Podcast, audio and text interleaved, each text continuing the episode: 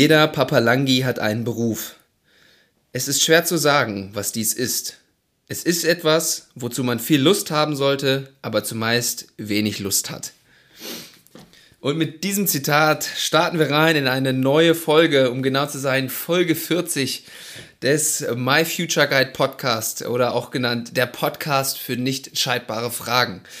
Wie üblich mit mir, äh, Lennart Stechmann und meinem werten Podcast-Kollegen Dr. Klaus-Dieter Dohne. Hi KD. Hallo Lennart. Ja, ich habe heute mal wieder äh, Hörer und du, ihr wisst ja alle, ich bin ja mal so ein bisschen unzufrieden oder unsicher, wie man den Einstieg gestaltet hat. Ich habe mir jetzt mal wieder vorgenommen, mit ein paar Zitaten, ich glaube, das habe ich vor ein paar Folgen auch schon mal gemacht, loszulegen. Und das Zitat habe ich aus einem Buch, der Papa Langi, so heißt das. Und äh, das sind die Reden eines Südseehäuptlings, ähm, der quasi auf einer einsamen Insel aufgewachsen ist äh, mit seinem kleinen Völkchen und dann nach Europa gereist ist und da seine Beobachtungen mal in einem Buch, Buch festgehalten hat. Und das war sein, äh, der, der Einstieg zum Kapitel über den Beruf. Und äh, die Papalangi, das sind quasi die, die Europäer, ja, in diesem Zitat. Ähm, was hat das so bei dir ausgelöst, wenn du das so hörst? Ja, mir sind sofort unterschiedliche Arbeiten eingefallen, die ich machen muss, aber wozu ich nicht so viel Lust habe. Was sind das so für, für Arbeiten, die dir da in den Kopf kommen? Die Steuererklärung, also ich muss ja nur die Unterlagen ja. dann äh, halt zusammensuchen. Ich habe den Vorteil, dass ich alles ungeordnet meinem Steuerberater geben kann. Da wird alles nochmal gebucht. Und selbst das ist schon Unlust, ja. Selbst Gehört das ist dazu. schon Unlust, genau. Äh, ja, ich fand das, also äh, kann ich jedem nur das Buch empfehlen. Ich werde es mal in die Shownotes packen. Gerade das Kapitel zum Beruf ähm, werden wir vielleicht auch immer noch mal Bezug zu nehmen. Ähm, war sehr spannend zu lesen, diese Beobachtungen. Es ist wirklich mal ein ganz anderer Blick auf unsere äh, europäische Welt hier, sag ich mal. Ja, aber ich bitte da um Vorsicht. Also du solltest unsere Hörerinnen und Hörer warnen dass ja. wenn man sich Wovor? auf Perspektivwechsel einlässt und lässt das an sich heran, wie die Beobachtungen von uns von außen aussehen und auf andere wirken, die andere äh, Kultur und Werthaltung ausgebildet haben, äh, dann macht man vielleicht danach was anderes oder man nimmt sich in einer anderen Form wahr. Und das mögen ja manche Menschen gar nicht so gern. Die möchten ja immer, dass alles so bleibt, wie es ist, auch von ihren Vorstellungen von der Welt und von der Arbeit. Ja, stimmt, stimmt. Da kommt mir immer so ein, äh, so ein äh, Video von meinem, ja, ich würde nicht sagen Lieblingssender, aber da gibt es so einen Kollegen, der immer ausreißt, äh, ausrastet und sagt, es bleibt hier alles so, wie es ist und da gibt es nichts dran zu rütteln. Ähm, Ach, jetzt weiß ich auch, woher du das hast. ja, habe ich mir abgeguckt. genau. Nee, aber es, es, ich gehe mit deiner Warnung auf jeden Fall einher. Äh, das Buch ist wirklich mal eine ganz andere Perspektive, auch also nicht nur auf Beruf, das ist ein Kapitel, aber es ist sehr spannend zu lesen. Aber du hast schon recht, da kann man auch mal ins Zweifeln oder ins Grübeln kommen. Mhm. Ja. Ja, aber ich glaube, nicht nur so ein Buch regt an zum Nachdenken, Zweifeln, Grübeln, sondern auch durchaus unser Podcast. Ähm, Sagt vielleicht, ja, ja, habe ich zumindest das Gefühl. Äh, und wir haben ja in den letzten Folgen nicht viel äh, nicht so allzu viel über äh, Feedback gesprochen. Das haben wir ja so ein bisschen ausgespart. Da wurde sich schon, ja, ich will nicht sagen beschwert, aber das wurde schon angemerkt, ja, es wurde bemerkt, äh, dass wir da nicht so viel äh, drüber gequatscht haben. Das heißt, heute legen wir mal richtig los. Da hat sich ein bisschen was angesammelt, das arbeiten wir jetzt mal alles ganz konsequent ab. Ich hoffe, das fällt nicht äh, unter deiner äh, Unlust, was äh, bezogen auf Arbeit. Das hängt ganz davon ab, wie du das jetzt präsentierst. ja. oh oh. Ja, genau das, das erste Feedback. Ja, mal gucken, wie du das so aufnimmst. Aber ähm, äh, es, die Leute haben nochmal nachgefragt nach der Elefantenmetapher.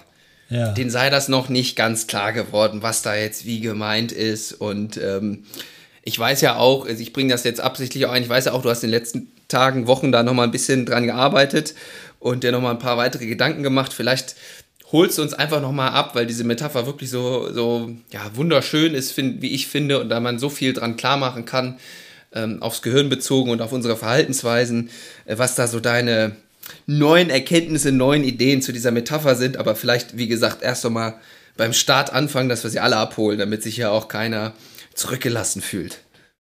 Ja, wie gesagt, ich habe ja äh, einen Großteil meiner Forschungstätigkeit in der äh, Neurobiologie zugebracht. Äh, und da musste ich dann natürlich, also ich musste, ich äh, hatte die große Freude, unterschiedliche neurobiologische Fachbücher lesen zu dürfen. Und eins von einem Amerikaner, ich glaube, der heißt Haynes, äh, bin mir mhm. jetzt gerade nicht ganz sicher. Ähm, da habe ich diese Elefantenmetapher gefunden, beziehungsweise die Elefantenreiter-Metapher vom Gehirn und äh, hatte sie dann vergessen. Und dann habe ich mal einen Workshop zusammen gemacht mit unserem geschätzten Kollegen Michael Bauer. Schönen Gruß. Der hier ja auch schon zu Gast Stelle. war, genau. genau. Schönen Gruß. Auch, glaube ich, regelmäßiger Hörer unseres Podcasts. Er hat mir neulich erzählt, er geht immer sonntags spazieren, hört den Podcast und macht seine Selbstreflexion der vergangenen Woche anhand von unseren angebotenen Inhalten. Das fand ich sehr schön. Ah ja. Also. Ja, dann wirklich ganz liebe Grüße, lieber Michael. Wir wünschen dir einen schönen Spaziergang. Hoffentlich scheint die Sonne. ja, das kann ja sehr schnell wechseln, wie wir wissen im Moment. Äh, ja, ja. Äh, ja, und da äh, habe ich das gelesen und was ja viele, die uns jetzt auch zuhören, kennen, ist ja, dass ja unser Kopf manchmal oder unser Gehirn so widerstreitende Kommunikation führt. Die eine Seite, die möchte unbedingt was, also nach Lust entscheiden und mhm. nach Gefühl und Emotion, also jetzt vielleicht unbedingt noch am Abend äh, einen Cheeseburger zu essen, Lennart, oder ich weiß nicht, was es bei dir ist, äh, sein könnte. So gut mhm kennen wir uns dann doch nicht, was dein Heißhunger äh, wäre am Abend. Die Sünde. Cheeseburger hätte ich jetzt gerade nicht so Bock ja. drauf, aber so ein paar Süßigkeiten, ein bisschen Schokolade oder so, da wäre ich jetzt schon, da wäre ich ja. dabei. Ja, und dann kennst du die andere Seite, äh, die rationale Seite, die dir vielleicht sagt, oh, das ist nicht so günstig jetzt. Mhm. Warum mhm. auch immer nicht, für deine Figur oder für deine Fitness oder warum auch immer so. Und das ja, haben wir ja immer wieder vielleicht so einen inneren Dialog zwischen so ja halt kämpfenden Anteilen. Die eine sagt, komm, mach es, das tut dir gut. Ah, mhm. endlich mal fünfe gerade sein lassen und dich am Abend hingeben in deine Gelüste und Sehnsüchte. Der andere sagt, reiß dich zusammen, nimm doch mal äh, äh, Podcast auf oder arbeite Ich wollte es gerade sagen. Oder arbeite schnell nochmal andere Dinge durch und so weiter. Ja, ja. Vielleicht also, kurz zur Einordnung. Es ist Mittwochabend äh, 19.30 und wir haben uns jetzt kurzfristig dazu entschieden, doch noch diesen Podcast aufzunehmen. Hatten wir aber Bock drauf, muss man auch mal dazu sagen. Aber ja. entschuldige, fahre fort. Naja, auf jeden Fall hat dieser neurobiologische äh, Forscher hat dann diese Metapher kreiert, dass er gesagt hat, der Logikanteil und der rationale Anteil, das ist eher der Elefantenreiter und der sitzt sozusagen auf dem Elefanten, also auf dem emotionalen, sozialen Anteil unseres Hirnes, wo die ganzen Belohnungszentren, alles das sitzt und äh, wo wir ähm, feinfühlig reagieren, wo atmosphärische Stimmungen wahrgenommen werden und so weiter. Und das ist irgendwie eine Einheit. So, und wenn die miteinander nicht gut können, sage ich mal, also wenn die in unterschiedliche Richtungen ziehen, wie das ja auch bei unserem Thema vielleicht der Fall sein kann, welchen Beruf wähle ich, mhm. gehe ich nach der Ratio, dann muss ich vielleicht in diesen Zeiten was Sicheres machen und lasse mich in jedem Fall nach Möglichkeit verbeamten. Da ja. habe ich dann die absolute Sicherheit, bis ich dann versterbe irgendwann, egal mhm. ob Lockdown-Zeiten sind oder nicht. Äh, mhm. Und die Lust und die Herzensseite würde vielleicht sagen, ich mache einen Kaffee auf. Ich, äh, oder eine Diskothek, um es noch auf die Spitze zu treiben. Ja, gut, für dich vielleicht Diskothek, das kommt deinem äh, Nachtleben wünschen vielleicht eher näher, aber andere würden vielleicht ein Restaurant machen oder irgendwas. Ja, ja, ja und ja. Äh, hätten dann diesen Konflikt zwischen ihrem Herzenswunsch und gleichzeitig natürlich der Vernunftentscheidung. So. Ja, und wer setzt sich dann durch? Und die Frage ist, kann man dann ohne später Preise zu bezahlen sich gegen seinen Elefanten entscheiden? Also kann der Elefantenreiter ja. sich durchsetzen und was macht der Elefant dann auf Dauer? Äh, und wenn man sich nur für einen Elefanten entscheidet, äh, was macht dann der Elefantenreiter? Also äh, man kommt nicht raus aus dieser Beziehung, die man da im Kopf hat zwischen diesen beiden Einheiten, nenne ich das mhm. mal. Und womit mhm. wir uns ja im My Future Guide beschäftigen, ist ja oder was wir ja herausgefunden haben oder was ich ja eher maßgeblich entwickelt habe, äh, ist ja. Würde ich schon dir, dir zuschreiben, ja, okay, ja doch durchaus. Ja. äh, ist ja unser Verfahren und System, was ja hier unsere Berufswähler ja auch einspielen können. Mhm. Und da können wir so wunderbar abbilden, wie sich aufgrund der Lebensgeschichte die Beziehung zwischen Elefantenreiter und Elefanten entwickelt hat. Und mhm. was man da eben auch noch weiß aus der Hirnforschung, dass in diesem Elefantenanteil, ich bleibe jetzt mal in der Metaphorik, äh, von daher passt Elefant auch ganz gut, weil äh, da gibt es, ähm, da gibt es Anteile in dem Gehirnbereich, das merkt sich eigentlich alles. Also alles, was unter die Haut das ging. Elefantengedächtnis. Ah, genau, ja, ja. ja, daher kommt die Metapher, genau.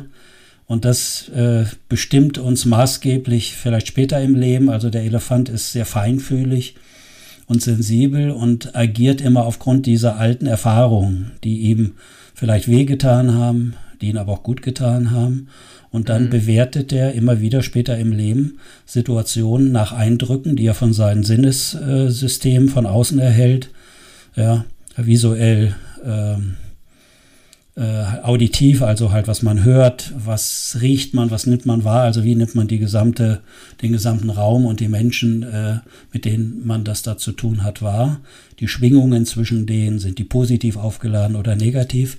Das registriert der Elefant hochsensibel genau und prüft das immer aufgrund seiner alten Erfahrungen gegen.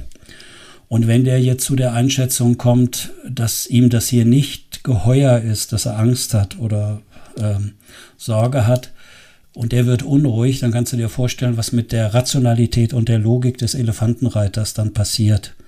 Das symbolisiert eigentlich nochmal die Machtverhältnisse. Und ja. von daher kann jeder Elefantenreiter froh sein, wenn sein Elefant äh, mit ihm zusammen auf das Ziel zusteuert, was er haben möchte. Ja, genau. Weil nur dann, ja, ja. Mhm. Ja.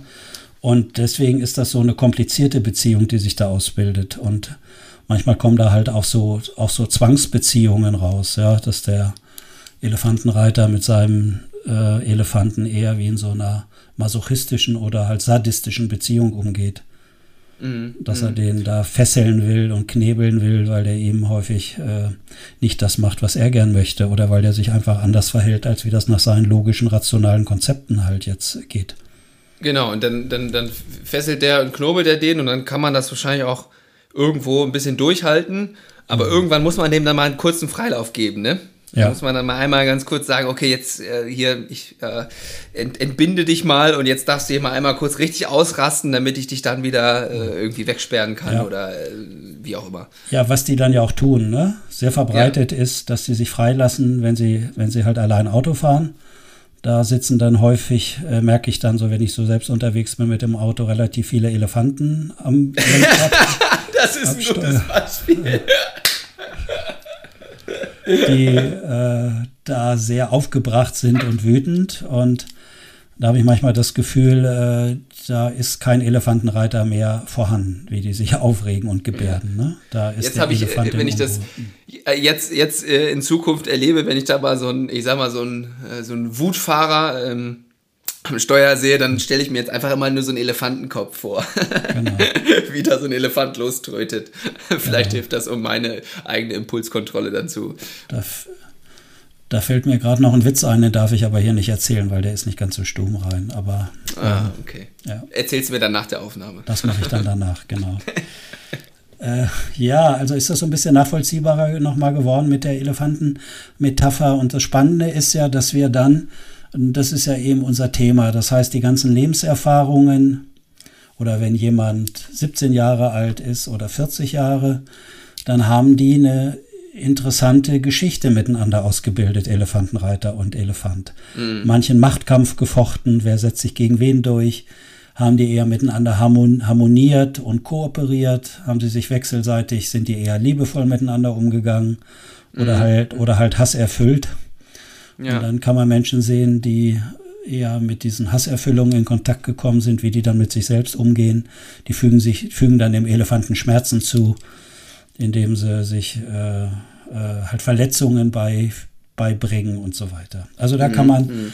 interessant so die Entwicklungsgeschichte sehen und die zeigt sich dann am allerbesten, wenn bei einer Aufgabenstellung, bei einer Entscheidungssituation beide zusammenarbeiten müssen, um erfolgreich zu sein. So, ja, dass ja, die es schaffen, ja. dann in diesem Augenblick so zu kooperieren und sich zu synchronisieren und äh, äh, unterstützend miteinander sind, äh, weil sonst haut das nicht hin. Ja. ja. Gegen den Elefanten kommt der Elefantenreiter letztendlich nicht an und wenn dann nur mit ganz viel Energie. Das sieht man dann sofort äh, an der Menge der Problemlösung sozusagen, an der Quantität einer, äh, einer Arbeitsaufgabe. Ähm, dominiert nur der Elefant, wird es, glaube ich, auch nicht so richtig gut. Dann, wird's, dann wird vielleicht ganz viel geschafft, aber auch alles eher äh, nicht so richtig fein justiert und fein mhm. auflösen, sondern viel mit Schnelligkeit. Oder aber äh, indem der gar nichts macht, ne? dann fehlt komplett die Energie. Ja, ja. Ich musste gerade so, ich, ich hänge noch gerade äh, kurz an einer anderen Stelle, wo du gesagt hast, ja, und jetzt mit, äh, vielleicht mit 17 Jahren oder so, gerade wenn dann diese Berufswahl dann irgendwie kommt, da ist man ja gefühlt zum ersten Mal, kann man sich dann ja mal aus, also in der Schule ist ja immer, immer relativ strikt vorgegeben, wie jetzt Elefant und Elefantenreiter zusammenarbeiten sollten. Ja. Damit das zumindest halbwegs, wenn man jetzt auf Noten guckt, äh, irgendwie erfolgreich ist oder dann halt auch mhm. entsprechend nicht erfolgreich. Ja. Deswegen ist das ja, glaube ich, so eine entscheidende Phase, dass man jetzt ja eigentlich mal gucken kann, okay, wie sollte oder wie könnte das denn, in welchem Kontext könnte das denn gut funktionieren, dass da so beide zusammenarbeiten, so wie du das gerade beschrieben hast, ne? Naja, das kommt jetzt ganz drauf an, äh, was derjenige für eine individuelle Beziehungsgeschichte, äh, Beziehungsgeschichte mit den beiden mitbringt. Mhm. Und das passt dann zu gewissen Kontexten oder das passt nicht zu gewissen Kontexten. Du musst dir das aber so vorstellen, Lennart, äh, wenn das Baby, der Mensch geboren wird, dann gibt es noch keinen Elefantenreiter. Nee, stimmt. Mhm. Ja, das genau. ist die eigentlich. Ersten drei Lebensjahre, ja, wenn man noch nicht sprechen kann. Ja, so länger. Das ist ja, äh, wenn man von der Architektur des Hirnes kommt, wäre das ja eher der, äh, der logische, rationale, der Neokortex-Anteil. Und äh, dieses, dieses Frontalhirn, was diese übergeordnete Kommandozentrale ist zwischen Elefantenreiter und, mhm. und Elefant, das ist ja eigentlich jetzt, was wir lernen müssen. Also einerseits mhm. kommt noch Ratio und Logik dazu, das bildet sich dann auch später aus, aber parallel bildet sich dann im präfrontalen Kortex Strukturen aus, äh, neuronale Strukturen, die dieses Wechselspiel bestimmen nachher. Wie viel Elefant in welcher Situation, wie viel Elefantenreiter wo und wie kriege ich die gut äh, zusammengemixt sozusagen. Also der entwickelt sich ja erst im Laufe des Lebens, so diese das nennen wir ja die wissensunabhängigen Metakompetenzen. Das heißt, die kann man nicht mit Tools und Methoden lernen, wie nee, ja. Lesen, Rechnen, Schreiben und so weiter. Und mhm. äh, ja, und jetzt stehen unsere Hörerinnen und Hörer vor einer wichtigen Lebensentscheidung. Und jetzt wird ja in diesem Entscheidungsprozess, was ja auch viele Studien zeigen, wie bedeutsam eigentlich für Eltern die Berufswahlentscheidung ihrer eigenen Kinder ist. Und jetzt intervenieren Eltern ganz unterschiedlich. Die einen sprechen nur den Elefantenreiter in ihrem Kind an. Mhm. Ja, mhm. die würden jetzt vielleicht, jetzt mal unterstellt, auf Sicherheit gehen. Mhm. Die anderen sagen, ich halte mich da komplett raus, entscheidest du zwischen Elefantenreiter und Elefant alleine, das ist mir egal. Mhm. Und die anderen äh, haben vielleicht auch so eine Haltung, guck nur, was dein Elefant möchte. Ja. Das kann ja auch sein. Also und das Spannende ist ja, welche, äh, welchen Teil spricht man dann an, auch von außen. So. Ja, ja. Ja, hm. ja also nochmal, jetzt sind wir einen sehr tiefen Einblick, glaube ich, in diese Metapher nochmal gegeben. Also es äh, ja, ich glaube, die Frage sollte zu ausführlich beantwortet sein. Gut, für die Person, die das noch nicht verstanden hatte bisher, die wird es jetzt vielleicht verstanden haben.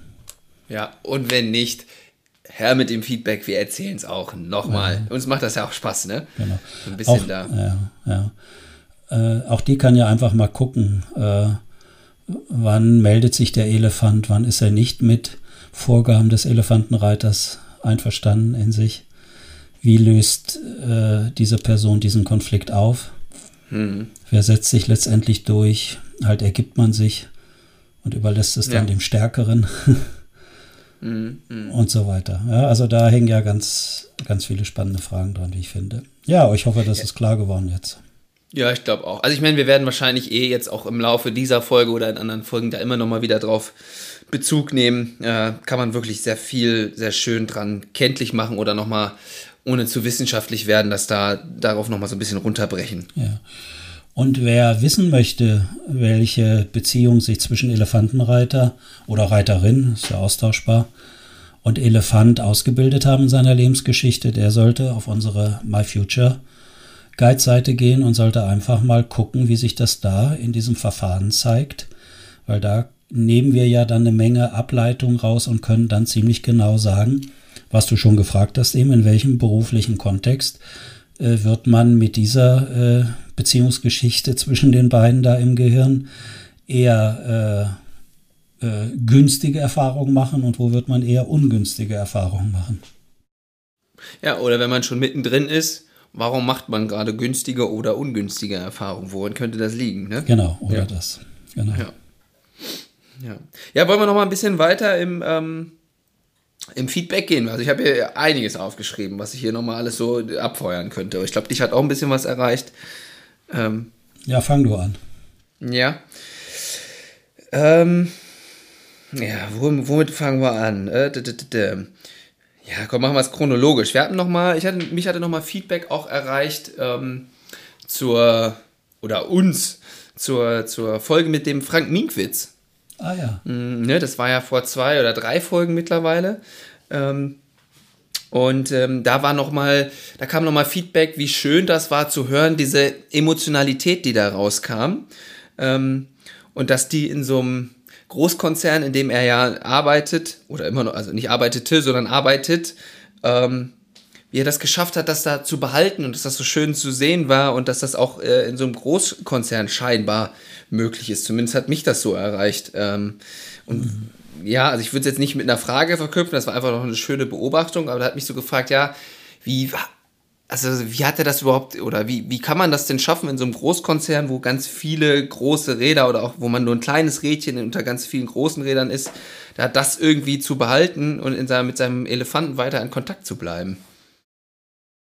Ja, so kann man sich die Frage stellen, aber die Frage sagt wahrscheinlich erstmal wieder mehr über die Feedback- äh, Geberin aus, sage ich mal. Mhm, mh. Wenn ich auf den Frank selbst schaue, äh, was den Frank ja auszeichnet, ist ja, der kommt ja aus einer anderen Kultur, hat er ja auch ausgeführt. Mhm. Belgien und wie stark doch vielleicht auch für ihn in seiner Herkunftsfamilie der Beziehungsaspekt war. Ja. Und ich glaube, dass eher sein Thema ist, äh, wenn man so loyal auch für andere unterwegs ist, möchte denen helfen und Unterstützung geben. Wie kann man äh, trotzdem äh, diesen Teil bewahren und nicht, was im Konzern ja häufig der Fall ist, dass man so rein auf Funktionalität ausgebildet wird ja. und ja. ausgerichtet wird und diese Beziehungsthemen ja eher vielleicht nicht so bedeutsam sind. Also wie kommt so jemand mit so einem großen Anteil in so einem eher funktionalen System zurecht? Worunter leidet der? Welche genau, Fragen ja. muss der sich stellen? Und so weiter. Ja. Ja, ich musste auch direkt, als ich das Feedback äh, mich erreicht hat, musste ich auch so direkt dran denken. Ich hatte auch mal ein Praktikum bei so einem Großkonzern gemacht und äh, Ach, das war doch hier bei uns ganz nah dran, ne? Ja, ich, ich, ich sage jetzt den Namen mal nicht, aber wer sich hier in Göttingen auskennt, kann der jetzt wahrscheinlich schon wieder eins und eins zusammenzählen. Ähm, aber da habe ich auch nach einem Monat so gedacht, ah, ich, das ist mir irgendwie alles zu funktional hier irgendwo und alles so, weiß ich nicht. Habe ich genau, bin ich genau in so ein Fahrwasser irgendwie auch gekommen, das hat mir gar nicht gefallen. Ich glaube, deswegen habe ich, also das hätte ich ja damals so nie aussprechen können oder bewusst formulieren können, aber ging mir ähnlich und deswegen bin ich da auch nicht mehr gelandet, beziehungsweise habe da nicht weitergearbeitet nach meinem. Ja. Aber dein Elefant hat das da nicht so mitgemacht. Der hat gebockt sozusagen. Ja, der war ja würde ich so behaupten. Jetzt im Nachhinein würde ich das so, so beschreiben, ja. Ja. Und war da auch jemand unglücklich drüber oder das Daniele? Ja, ach, weiß ich nicht genau. Das war mir damals, das war mir damals dann schon äh, relativ egal, habe ich gesagt. Ja. Vielen Dank für den Hinweis, für den Tipp, das mal auszuprobieren. Mhm. War eine wertvolle Erfahrung, aber ja. das ist jetzt erstmal noch nichts. Ja. Was denkst du denn, wenn dich dieses, was ja so ein Konzern auch bietet, bietet ja auch Sicherheit. Manche mhm. sagen ja, mhm. Konzernarbeiten ist auch so wie, wie halt verbeamtet sein. Äh, ganz viel Sicherheit. Ähm, was glaubst du, was wäre mit deinem Elefanten geworden, wenn du, wenn dein Elefantenreiter sich doch für diese Laufbahn entschieden hätte? Ja, das wäre vielleicht für eine gewisse Zeit. Also wie gesagt, ich glaube, diese Sicherheit, die weiß ich schon auch irgendwo zu schätzen oder hätte ich auch dann irgendwann auch noch zu schätzen hätte wissen können. Aber auf Dauer wäre der Elefant, glaube ich, einfach so ein bisschen, ja, vielleicht abgemagert, immer ein bisschen schwächer und schwächer geworden und dann hätte ich mir irgendwann eingeredet, ja, passt doch irgendwie, dann kann der Elefantenreiter den auch ab und zu mal tragen, wenn es ganz schlimm ist, aber wenn er so abgemagert ist, dann äh, kriegt man das vielleicht auch besser hin als mit so einem total gesättigten, gut im Saft stehenden Elefanten. Ich glaube, den kriegt man nicht so gut bewegt. Mhm. Das heißt, äh, von außen hätte man dich dann eher so sehen können wie so einen etwas gleichgültigen, emotionslosen Pflichterfüller. Ich würde das vermuten tatsächlich, ja. Mhm. Mhm. Das heißt, deine Lebensfreude wäre eher, die ja auch vom Elefanten dann kommt, äh, eher verloren gegangen oder wäre mhm. halt eingeschlafen oder wie auch immer. Mhm. Oder ich hätte mir die auf extreme Art und Weise äh, abseits meines Berufes geholt, ne, um da in diesem ah, ja, ah, ja. Ausgleich. Das, ne, das wäre sein. vielleicht auch eine Option gewesen. Ich weiß es nicht. Aber das, da hättest du ja schon ganz schön halt wild leben müssen, um da einen Ausgleich zu Ja, ja, auf jeden Den Fall. Elefanten wieder, wieder dann zum Leben zu erwecken nach Feierabend. ja, wahrscheinlich hätte sich das auch immer weiter hochgeputscht, äh, vielleicht sogar irgendwann. Ne? Mhm. Sieht man ja auch ab und zu. Ja. Ja, gut. Mhm. Aber jetzt kannst du dir vorstellen, die ihr jetzt in Arbeitskontexten arbeiten, wo es ganz viel Sicherheit gibt, so ähnlich wie die das so ähnlich wie du erleben, die aber nicht den Mut und die Freiheit haben, sich dagegen zu entscheiden, also auch für den Elefanten zu entscheiden, äh, was aus denen dann werden kann. Ne? Die müssen mehr oder weniger den Elefanten halt abtöten. Und der, ja, hol, ja. der, der holt sich dann doch äh, sein Recht äh, vielleicht manchmal auch durch Süchte, durch äh, Dinge, die dann eigentlich nicht so vernünftig aussehen. Ja, ja.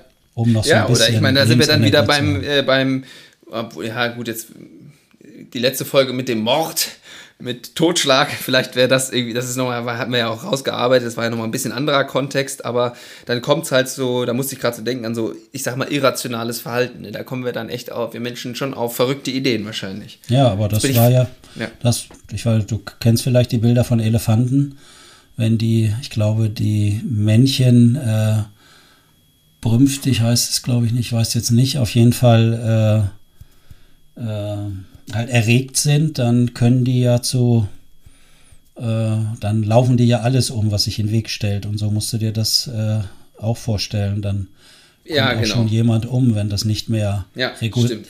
reguliert werden kann. Und dann, mhm. ja. wenn der Elefantenreiter sozusagen nicht mehr da ist. Mhm. Mhm. So war das bei dem auch. Mhm. Genau. Ja, und apropos zur letzten Folge haben wir auch äh, ein bisschen Feedback bekommen ähm, auf, auf Instagram und das fand ich einen ganz interessanten Kommentar oder Gedankenspiel. Ähm, ich fange mal erstmal mit dem zweiten Teil an. Ähm, und zwar wird da, ich habe den, hab den Film, glaube ich, auch mal geguckt, ähm, der Film The Purge. Mhm. Ähm, weil ich hatte ja auch äh, in der Einleitung mal erwähnt, dass äh, ich diesen Comedian, übrigens, der Name ist mir wieder eingefallen, Louis C.K., ähm, erzählt hat, dass das Hauptding, was uns vom Morden, den Menschen vom Morden abhält, ist das Verbot zu morden. Und in diesem Film The Purge werden, glaube ich, äh, alle paar Jahre oder was oder jedes Jahr für zwölf Stunden alle Grundrechte außer Gefecht gesetzt, abgeschaltet, wie auch immer. Und dann war so die Frage, okay, wie würden wir Menschen dann agieren? Darum geht halt dann dieser Film. Und äh, ich glaube, ganz viele rasten dann komplett aus, ja, also lassen ihren Elefanten mal richtig freien Lauf und andere ziehen sich dann zurück und gehen natürlich überhaupt nicht vor die Straße. Da war so die Frage, äh, was würdet ihr wohl machen? Was würdest hm. du machen, KD? Jetzt, äh, nachdem ich ja doch ein bisschen fortgeschritten bin im Alter, äh, würde ich ganz entspannt abwarten. Äh, auf deinem Adlerhorst oben mit äh, genau, äh, hier mit genau. Ferngläsern und dir das Ganze schön angucken. Ne? Genau, da habe ich äh, diverse äh, Geschosse eingerichtet, von daher können die Leute kommen. Äh, dann werden die alten Flakscheinwerfer meines Großvaters aktiviert und dann wird das äh, Gelände um das Haus ausgeleuchtet. Aber äh, Spaß beiseite. Mittlerweile sehe ich es ganz entspannt, aber ich äh, würde sagen, in unterschiedlichen Lebensphasen, in denen ich war, hätte ich äh, einerseits Angst haben können. ja. Und andererseits äh, hätte ich aber auch losziehen können. Also von daher. Mm, mm. Ja, spannend. Kann sich ja jeder mal selber so ein bisschen die Frage stellen. Fand, fand ich auf jeden Fall einen interessanten äh, Gedankengang oder eine interessante Idee. Ja. Und dann, ach, jetzt kriege ich es aber gerade nicht mehr im Kopf zusammen. Dann ähm, war der erste Teil des Kommentars ging auch darum, ähm, ich glaube einmal um Morde, aber dass ja auch Selbstmorde irgendwo äh, passieren. Also in diesem Zusammenhang, wie wir es da äh, besprochen. Ich, ich, muss, ich müsste jetzt nachgucken. Ich, äh, ich muss mal gerade hier mir diesen Kommentar nochmal durchlesen, sonst ich krieg's jetzt gar also nicht mehr so ich dargestellt. Verstehe Oder das hast so, noch auf dass, dem Schirm? Na, ich verstehe das so, was du versuchst zu sagen, äh, dass es nicht nur um Fremdtötungen geht, sondern dass es am Arbeitsplatz auch um Selbsttötungen geht. Also dass man nicht Fremdaggression auslebt, sondern die Aggression gegen sich selbst richtet. Und äh, mhm. von daher sind Suizide durch die Arbeitswelt natürlich auch relativ weit verbreitet. Die größte Ursache von Suiziden ist, dass äh, kurz vorher, bevor der Suizid durchgeführt wurde, eine massive Kränkung äh, den Personen beigefügt wurde, beziehungsweise die das so erlebt haben. Mhm. Und äh, eine massive Kränkung äh, ist immer ein sehr hohes Risiko, dass Menschen sich auch umbringen können. Mhm. Und das ist ja da für viele Menschen der Arbeitsplatz ja sehr mit Bedeutung aufgeladen ist. Genau, das äh, hatten wir ja dann letzte Folge sehr gut äh, kann das ich, ausgemalt. Natürlich, ja. Kann das natürlich auch geschehen und passieren. Mhm. Ja. ja, ich glaube, das war mit dem Kommentar gemeint. Ich habe ihn jetzt gerade nicht mehr gefunden, aber ich glaube, in die. Richtung äh, ging es. Ja, ja. Mhm. Und dann äh, direkt daran anschließen, weil du das ja auch, Selbstmorde hast du ja in deiner Arbeit, glaube ich, auch schon durchaus miterlebt oder solche tragischen Situationen generell mal. Da kam mhm. eine Nachfrage, wie du hast das ja auch in der letzten Folge, kann man ja schon äh, sagen, auch relativ sachlich äh, beschrieben. Einfach so, ja, so ist das passiert und irgendwie so, und das waren hier wahrscheinlich die Wirkfaktoren und so weiter. Also hast da ja diesen ja, Blick drauf gehabt. Aber da war jetzt so ein bisschen die Frage, das konntest du da dann in dem Sinne von dir abschirmen. Aber geht das immer kann man, sind dann Psychologen in der Arbeit, wie du sie machst, gerade in solchen Situationen, haben die dann auch einen Psychologen, wo die dann mit ihren Themen da irgendwie hinkommen können oder falls das doch mal irgendwie ein bisschen mehr auslöst oder wie ist da dein Umgang äh, mit sowas? Also ich glaube, dass es prinzipiell gut ist, jemanden zu haben. Das muss kein äh, Psychologe sein, im Gegenteil. Mein Bild von Psychologen ist nicht so positiv, muss ich ganz ehrlich sagen, die ich so über die Jahre kennengelernt habe. Äh, äh. äh sind viele unterwegs, die, glaube ich, äh, eher sich selbst reparieren wollen auf Kosten von anderen. Mhm, ja, mhm. Auch wenn ich jetzt sehr viel Ärger kriege, wenn ich das sage. Und ich weiß auch gar nicht, ob ich dann wirklich anders bin. Aber ähm, ja, also es ist gut, jemand anders zu haben. Ich weiß, dass sich mal ein Patient von mir suizidiert hat. Den hatte ich äh, sechs, sieben Mal, war der bei mir. Ähm, der war auch wegen ganz schwieriger Bedingungen am Arbeitsplatz, war der in der Psychiatrie eine ganze Zeit, stand dann sozusagen wieder vor dem normalen Leben und hatte irgendwie den Weg zu mir gefunden und ähm, mhm, mhm. war lange Jahre in psychoanalytischer Therapie und äh, also alles irgendwie sch schwere Lebensgeschichte, sage ich mal, von zu Hause. Und äh, das da war ich noch relativ jung äh, in der freien Praxis am Arbeiten. Und dieser Patient, den mochte ich irgendwie. So, ja. das, der hat mhm. sowas Also das kommt durchaus auch mal vor, da kann man sich auch nicht vorschützen, so ganz komplett, ne? Ja, bei dir fällt es mir zwar noch schwer, aber ich arbeite dran. Ja, also das kommt natürlich vor. Die Frage ist, äh, sollte man oder kann man mit Menschen arbeiten, wo man nicht so ein positives Gefühl für hat. Also die auch zu viel in einem selbst Unangenehmes aus, auslösen. Naja, gut, und dann habe ich gedacht, der ist jahrelang äh, durch eine harte psychoanalytische Mühle halt gegangen und sehr verkopft und rational und äh, du weißt ja, wie ich dann eher arbeite. Äh, bei mir gibt es ja jetzt in dem Sinne dann nichts Schlechtes, sondern ich versuche alles zu würdigen als. Alles wird gewürdigt, gnadenlos, würde ich sogar sagen. Eine Bewältigungsstrategie für irgendetwas, äh, die noch nicht optimal ist, aber die jetzt schon geht. Und dann hatten wir ein paar interessante Sitzungen, hat mir erzählt. Und sein Thema war damals, dass äh, er eine Frau kennengelernt hatte in einem Café. Da durfte man noch in Cafés. Und es war bei mir so ein Schwarm, hatte ich das Gefühl. Und äh, vieles ging um diese Frau und wie er die kennenlernen kann und ob er näher mit der in Kontakt kommt und ob er interessant für die ist und alles solche Themen, die den da nach einem langen Krankenhausaufenthalt äh, beschäftigt haben. Gut, der, der war sechs, sieben Mal da und der machte auch meines Erachtens, ja, was heißt Fortschritte, aber der war bei mir im Kontakt, war der sehr wach, äh, lebenslustig. Wir hatten halt sehr viel Humor. Ich arbeite ja auch ganz äh, viel mit Humor, da wo es dann mhm. hingehört und passt.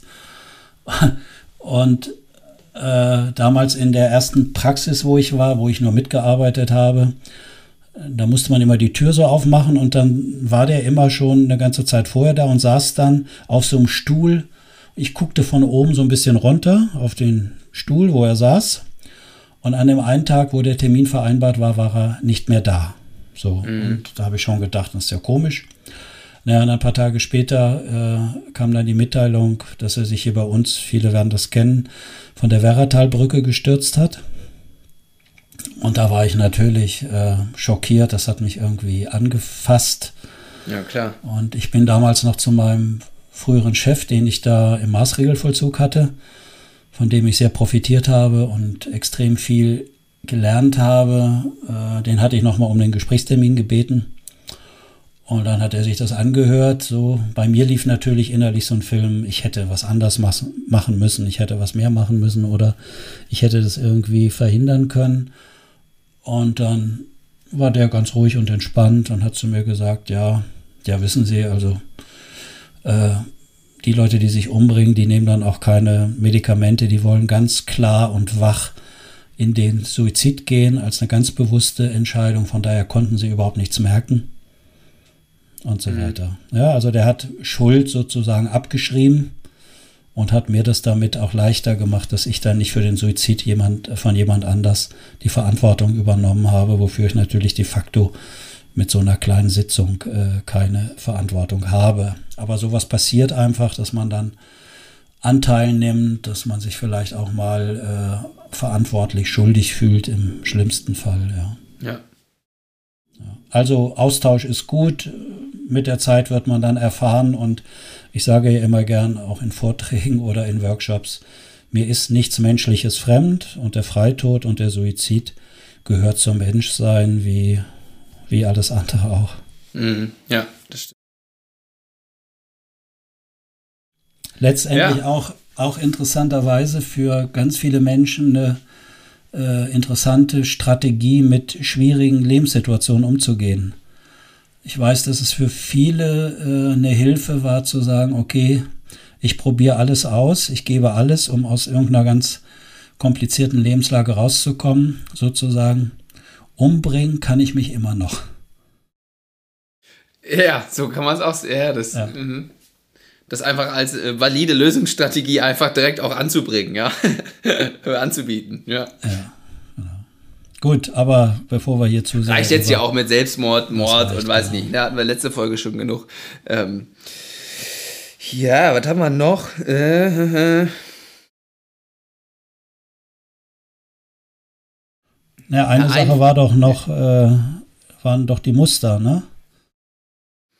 Ja, genau, genau. Du weißt, äh, auf welches ähm, Feedback ich hinaus. Ich wollte mir da eigentlich, wir haben ja vorhin schon kurz ein Vorgespräch geführt, das wollte ich mir eigentlich noch rausschreiben, die Hauptaussagen. Ähm, jetzt haben wir doch, eigentlich wollten, hatten wir dann überlegt, ob wir äh, morgen aufnehmen, jetzt machen wir es doch heute. Ich gehe mal kurz rein und ich glaube, den Anfang der Nachricht, ähm, das bezog sich nochmal auf die Folge mit der Bedeutsamkeit. Ja. Und äh, da war, wir hatten ja mal eine Hausaufgabe gegeben, dass man mal selber äh, schauen soll, mit welchen Verhaltensweisen man sich in seinem Team oder in welchem Kontext man auch unterwegs ist, sich diese Bedeutsamkeit von seinen Mitmenschen holt. Und ähm, da war dann so ein bisschen die Anmerkung, ja, das ist ja jetzt sehr aufs äußere Umfeld gemünzt, ja, oder gerichtet, also sei es die Eltern, sei es die Fortgeset äh, Fortgesetzten, Teammitglieder, wie auch immer. Ähm, und die Bedenken war dann so, dass es ja aber langfristig wahrscheinlich suboptimal ist, wenn man sich immer nur anhand der ähm, vom Außen da irgendwie orientiert und da sich Bedeutsamkeit holt. Wäre es nicht viel klüger, sag ich mal, oder, oder, oder gesünder oder wie auch immer, ähm, das sich einfach aus sich selber rauszuholen? ähm, weil man dann ja nicht so abhängig und verletzbar ist von anderen. Ja. Allein wie du das schon formulierst, ne? merkst du, was da für eine eigene Lebensgeschichte hinter, hinterstehen kann? Ja, ja da, kann. Da hat, da hat, jemand, hat jemand schon keine guten Erfahrungen mit anderen Menschen im Außen äh, halt gemacht. Sonst käme man gar nicht auf so eine Idee. Ähm, ich glaube, dass es mit zunehmendem Alter, wenn es vielleicht sogar, aber da kriege ich jetzt bestimmt Ärger, wenn ich das sage, ganz günstig läuft, wird man ein bisschen unabhängiger von den Dingen im Außen. Aber ich mhm. glaube, dass wir da nicht rauskommen. Wir Menschen sind ja so gebaut. Wir brauchen die Bedeutung, äh, die Zugehörigkeit, die Anerkennung und auch die Liebe von wichtigen Menschen oder von einem sozialen System. Äh, mm, oder wie mm. Gerald sagen würde, von einer Gemeinschaft, die ja, uns ja. besonders wichtig ist. Und gleichzeitig müssen wir für uns selbst sehen, dass wir doch irgendwie allein unterwegs sind. Und ich meine, dass unser äh, Nervensystem, wie es so schön heißt, ein autonomes, selbstreferenzielles System ist. Das mhm. heißt, dass man nicht wirklich von außen reinkommt. Das ist, äh, das operiert sozusagen in sich. Ähm, merkt man ja spätestens daran, wenn man sich abends schlafen legt und auf, den, auf das Einschlafen wartet. Letztendlich ist man mit seinen Themen doch allein und es kann einem nicht wirklich jemand von außen helfen. Ja, genau. Aber es ist gut, gut trotzdem, gut in Verbindung zu sein, Unterstützung zu erfahren. Und diese beiden Seiten, wenn wir die gut balancieren können, Balance. nenne ich mhm. das, dann ist das, glaube ich, schon ganz gut. Mhm. Mhm. Also wir bleiben immer ein Stück weit abhängig. Und es äh, ist ja von Geburt an sind wir ja komplett erstmal abhängig. Und ich habe einen 95-jährigen Pflegevater in Hannover.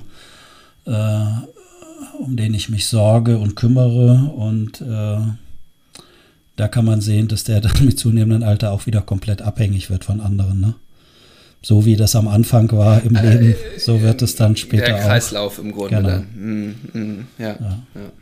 Ja, und dann später in der Nachricht heißt es noch so ein bisschen, ähm, also wenn man jetzt quasi aber als Kind zu, zum Beispiel jetzt diese, diese Anerkennung damals schon überhaupt nicht bekommen hat oder diese Wertschätzung oder ich sag mal, wurde als Loch beschrieben, ja.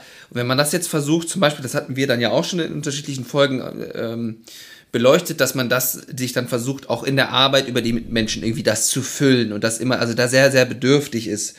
Ähm, ist, wie kann man das denn, also kann man, ist dann nur der einzige Weg dann zu sagen, okay, ich muss jetzt zum Therapeuten oder zu wem auch immer gehen, um mich da, ich sag mal, fixen zu lassen oder schafft man das auch in Eigenregie? Ja, du sprichst, was früher äh, so schön hieß, die Löcher im Ich, die mhm. man dann zustopfen muss. Äh, mhm. Ich glaube, dass das ein Irrtum ist. Es gibt so ein Buch, ich fand den Buchtitel immer ganz schön. Es ist nie zu spät, eine glückliche Kindheit zu haben. Äh, Ach, ja. Ja, sodass man versuchen kann, für sich gute, äh, gute Lebens Erfahrungen, Lebensereignisse herzustellen mit anderen, dass man einfach neue, günstigere Erfahrungen macht. Wer von solchen mhm. äh, Defizitmodellen ausgeht, dass da Löcher äh, sind oder dass da irgendwas gefehlt hat, der wird Zeit seines Lebens ein Abhängiger bleiben. Der versucht immer die Löcher zu stopfen, aber die Löcher sind so groß, so groß wie schwarze Löcher, die werden nie gefüllt. Hm. Da bleibt man halt ein Abhängiger von anderen. Ja, vielleicht kann man sich ab und zu mal eine Außenperspektive holen, Hilfe holen. Wir haben, wie wir es am Anfang des Podcasts hatten, Buch lesen, wo man mal eine ganz neue Perspektive kriegt, einen Podcast hören, wo man vielleicht mal eine ganz neue Perspektive kriegt, das ein bisschen anders sehen kann. Ähm, und dann kommt aber wahrscheinlich schon auch, und ich glaube, darauf willst du ja auch so ein bisschen hinaus, oder wahrscheinlich, was, ich kenne das Buch nicht, aber dass man das mit der Zeit dann sich auch irgendwo, wir haben ja diese selbstheilenden Kräfte auch äh, alle in uns angelegt, äh, die dann ein bisschen zum Tragen kommen zu lassen und da Vertrauen darauf zu haben. Ja, das wird ja auch häufig äh, komplett unterschätzt. Also viele Leute glauben ja, sie können andere Menschen irgendwie ändern, verändern oder zu irgendetwas bringen. Das geht nicht, das geht definitiv nicht, auch wenn äh, uns irgendwelche Leute das immer wieder vormachen wollen und vorgaukeln wollen. Äh, man kann andere Leute vielleicht einladen, ja, neugierig machen, inspirieren, andere Perspektiven anbieten, aber die mhm. entscheiden das dann schon selbst, ob sie das machen oder nicht. Ja, das denke ich auch. Ja. Da ist Gut. die Autonomie Also ich habe hier. Ja.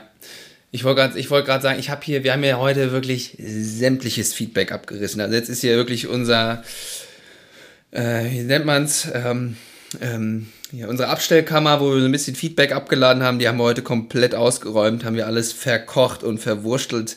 Ähm, heißt auch, die Türen sind wieder offen, ja. Also äh, bestimmt, wir, in dieser Folge hatten wir ja einiges, äh, haben einige Themen angesprochen.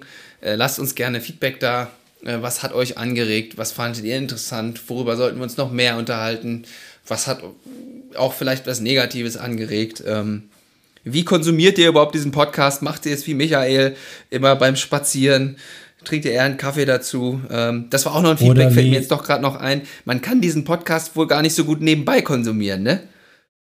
Ja, das war ein Feedback, die äh, mir gesagt hat, dass äh, sie am Anfang, also sie hört viele Podcasts, hat sie mir erzählt, und sie wollte diesen Podcast so nebenbei hören, hat dann aber festgestellt, das geht nicht. Sie muss sich wirklich eine Stunde Zeit nehmen, weil das so viele Sachen anregt in ihr ja. dass das nicht so nebenbei geht. Was wir aber vergessen haben heute ist, ich wollte ja von meinem langjährigen äh, Forschungsarbeitseinsatz erzählen, wo ich diese vielen Teams und die Leitung hatte. Mhm. Äh, aber das haben wir jetzt heute gar nicht gemacht, Lennart. Hast du mich geschickt drumherum gebracht? Ich habe dich drum gebracht, beziehungsweise wir haben uns einfach mal ein bisschen verquatscht hier. Aber ist doch auch schön, wenn wir das hier alles so ein bisschen einbringen, interaktiv. Ich meine, wir könnten auch sagen, wir machen jetzt Überlänge heute, ähm, aber vielleicht sparen wir es uns einfach für nächste Woche auf. Nee, Überlänge würde ich nicht empfehlen, weil wir haben ja noch einen anderen Podcast-Hörer, der macht äh, das immer zu Hause in seinem in seinem Sportzentrum oder wie immer man das da nennt. In, und äh, nicht, dass der länger Sport machen muss und fällt uns dann da vom Band oder so. Das ist auch nicht gut. Ja, das können wir nicht verantworten. Das können wir wirklich nicht verantworten. Äh, halte durch. Ich setze an zur Abmoderation. Wir sind bald fertig. Ähm, ja, aber genau. Wie gesagt, äh, nehmt gerne Kontakt mit uns auf. Wann hört ihr den Podcast? Was spricht euch an? Und so weiter und so fort. Äh, und in diesem Sinne würde ich sagen, ähm, das war definitiv eine Arbeit, die macht mir Lust und Spaß. Ja, gut. Da freue ich mich. Dann äh, kooperiert dein Elefantenreiter mit dem Elefanten. Und wer wissen möchte, wie die Beziehung zwischen seinem Elefanten und Elefantenreiter ist, ist herzlich eingeladen. My Future Guide, da kann man das rausfinden, wie das aussieht. Genau, genau. Und wer dann sogar noch ähm, ein Feedback-Gespräch dazu haben möchte, der klickt mal auf den Link, den ich in die Beschreibung packen werde. Da kann man sich ähm, äh, mit einem, einem unter anderem mit mir und zwei anderen Beratern, die sich gerade sehr intensiv in dieses Tool einarbeiten, ein Auswertungsgespräch äh, buchen für eine Stunde und dann nochmal äh, das ein bisschen erklärt bekommen und nicht nur schriftlich zurückkriegen. Äh, wie gesagt, Link und Erklärung gibt's in den Show Notes beziehungsweise der Beschreibung. Viel Spaß beim Ausprobieren und ähm, ja, ich wünsche eine schöne Woche und so schnell wie die Zeit aktuell vergeht, sehen wir uns ja auch schon, äh, nehmen wir auch schon bald wieder auf. Gut, Lennart, bis morgen. Bis morgen, liebe Grüße nach Barlesen und schönen Abend. Danke zurück nach Göttingen in die Stadt, die Wissenschaft.